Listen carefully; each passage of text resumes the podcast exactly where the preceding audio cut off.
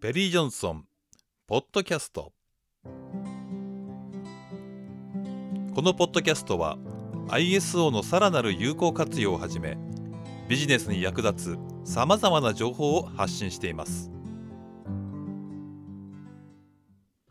えー第6個支援ですね、人的リソースの管理というところで、ここの取りまとめをね、お話をしていきたいと思いますが、まず、まあ、いつも通り企画要求事項を理解をいただいているところでですね、内部資源の実現能力というね、えーことで、自分たちの力を見極めることが重要であるが、ここでいう内部資源とは、主に人に関わる経営資源のことであるさ。答えは何なんでしょうか？と。それからコミュニケーションについて今日も触れていきたいと思いますが、コミュニケーションは会議やメール、その他の手法を確立し正しい情報伝達をすることが主な目的であるさあ。本当なのか間違いなのか、どちらとも言えないのかというね。えこれ皆さんちょっと考えながら進めましょう。答えはまたフォローアップ研修でもやりますし、あとは今のね、講座の中でもご理解いただけているところだと思います。え学習の範囲ですけれども、え7節の支援、7.1.2人々、7.1.4プロセスの運用に関する環境、7.1.6組織の知識、7.2力量、7.3認識、そして7.4コミュニケーションというところについてね、え勉強してきました。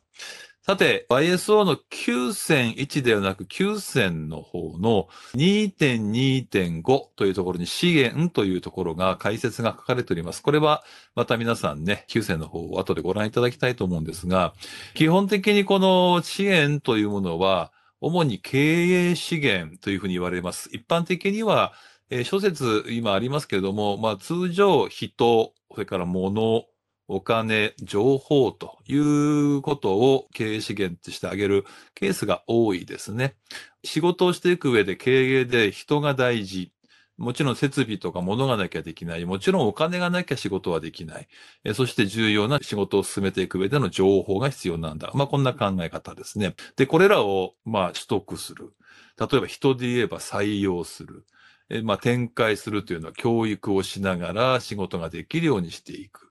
そして、それらの人的資源を含めて、維持向上していく、増強するということですね。そして、処分処遇する。まあ、人で言えばやがて定年が訪れるとか、あるいは配置転換をするとか。で、結果的に目標が達成していけるんですってことが、この2.2.5の支援のところに書かれています。逆に言うとですね、経営資源を取得できない、展開できない、維持できない、増強できない、処分処遇できないとなってくると、目標の達成はありえない。まあ、こういう逆説的なことも言えるわけです。えーもう一度、9000番の2.2.5のところはね、この後また読んでおいてください。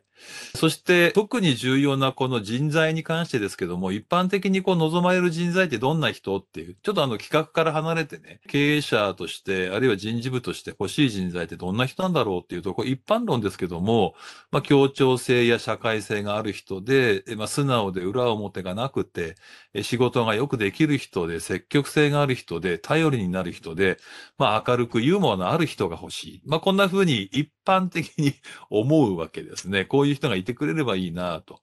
えーそして企業は人なり、まあ人材こそ最大の財産だというね、えーことです。えーそして企業の特徴の一つとしてですね、戦略を立てて経営をする、まあ、いわゆる仕組み依存型というふうに呼びましょうか。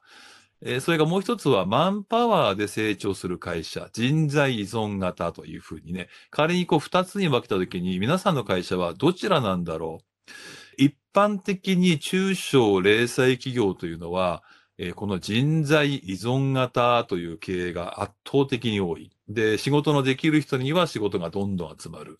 ような仕組みになっていて、ごく一部の優秀な人々によって会社が動いていくというね。まあ皆さん262の法則みたいなこと聞いたことあると思いますけれども、まあ大変優秀な2割の人が会社が動かして、え普通の6割の人が頑張っていて、残りの2割は使えないみたいな、こんなあの原則論があるらしいんですけれども、まあそんな風にして、え人に頼っていくという会社もあれば、仕組み、えーいわゆるマネジメントシステムですよね。仕組みによって会社が動いていく。で、実はこれ、どっちがいいということではないんですけども、これ両方必要なんですね。えーしっかりとした仕組みとしっかりとした人材。これが組み合わされますと、大変良いパフォーマンスが生まれてくると一般的に言われています。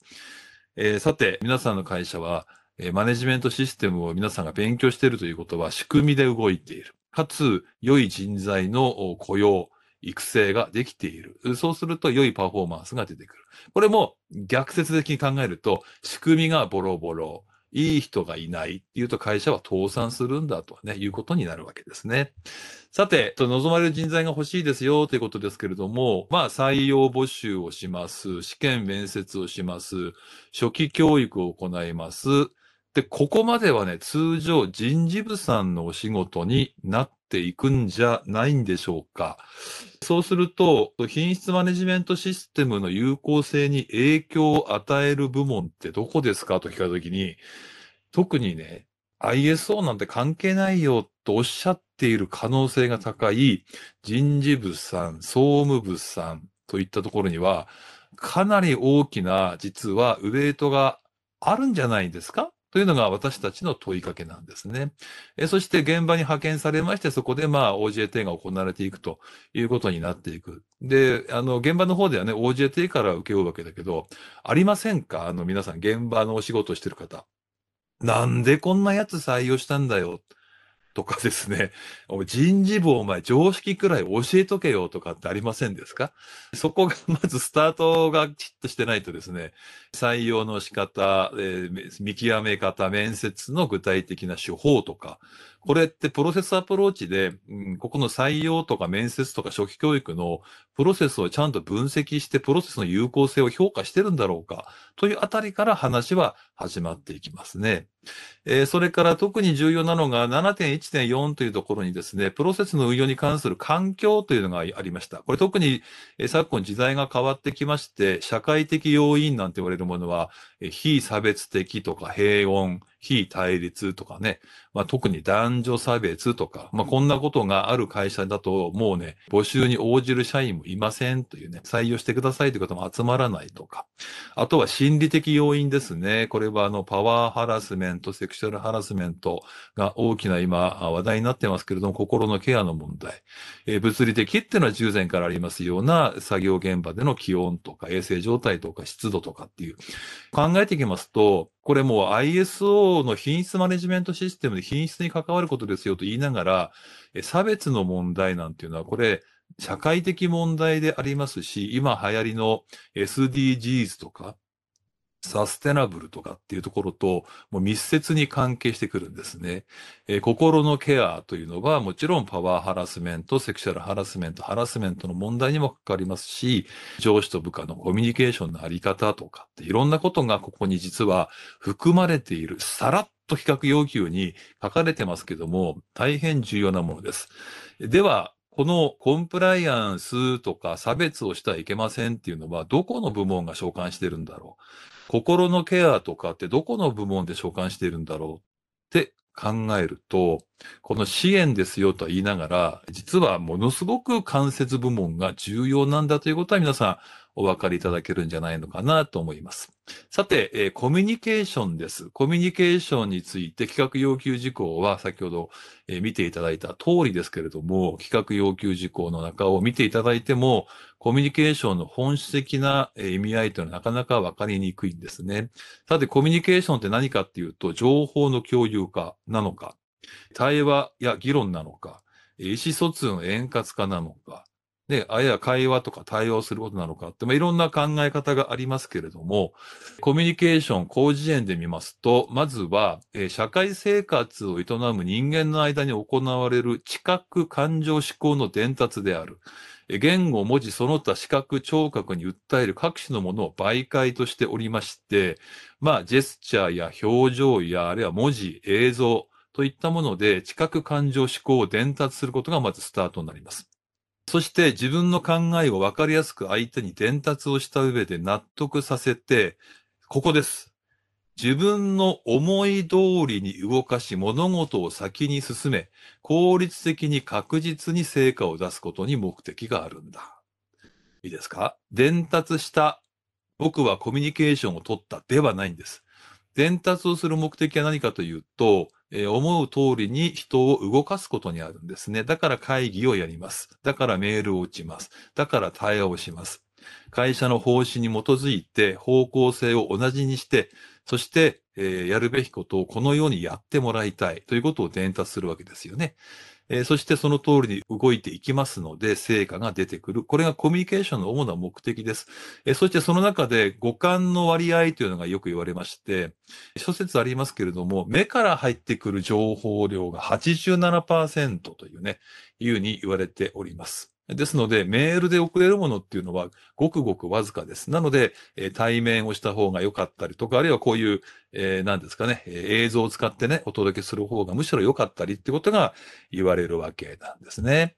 えっ、ー、と、コミュニケーションの目的、えー、例えば皆さんがご自宅で、えー、まあ、奥様にですね、おいお茶と一声声をかけますと、奥様とはもう長年連れせってらっしゃる方が多いと思いますので、あ、えー、主人は、えー、今お茶のおかわりが欲しいんだなと。あ多分、えー、おせんべい食べながらおせんべいが余っちゃったんだな。主人の好きなお茶はぬるめのお茶で煎茶だから煎茶を入れて差し上げましょうとこうなっていく。これ維新伝心と言われるね。これ夫婦だからこそあります。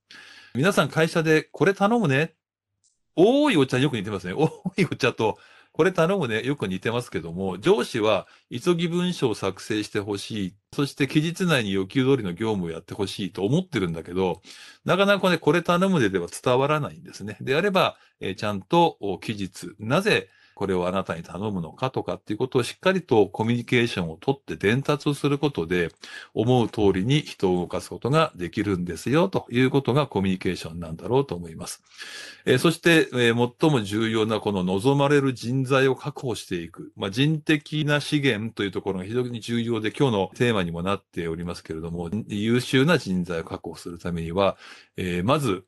え、また話が戻っていきますけれども、リーダーシッも重要でしょうし、それを底支えするコミュニケーションが重要。そして昨今はですね、大学、高校を卒業する受験者の皆さんが会社の面接の時に聞くそうですね。え御社では SDGs の取り組みはどのような取り組みをしているんですか？という、つまり我々のもう60歳を過ぎた年代の稼げば良いというね、時代。もっと言うとその前の高度成長期、第二次世界大戦が終わった後もですね、古い話になりますけども、まあそういう、とにかく経済の復興であるっていう時代とは違ってですね、日本は非常にこの文化が成熟してきました。ので、やっぱりこう社会的に、あるいはガバナンスの問題も、それから環境の問題も含めて、企業がどうそこに向き合っているのかというのが、やっぱり会社を選ぶ一つの大きなポイントになりますし、ESG 投資ななんていうふうに言われるような、そういう活動をしているところに投資金額が集まっていくっていう時代になってきました。と考えていくと、この、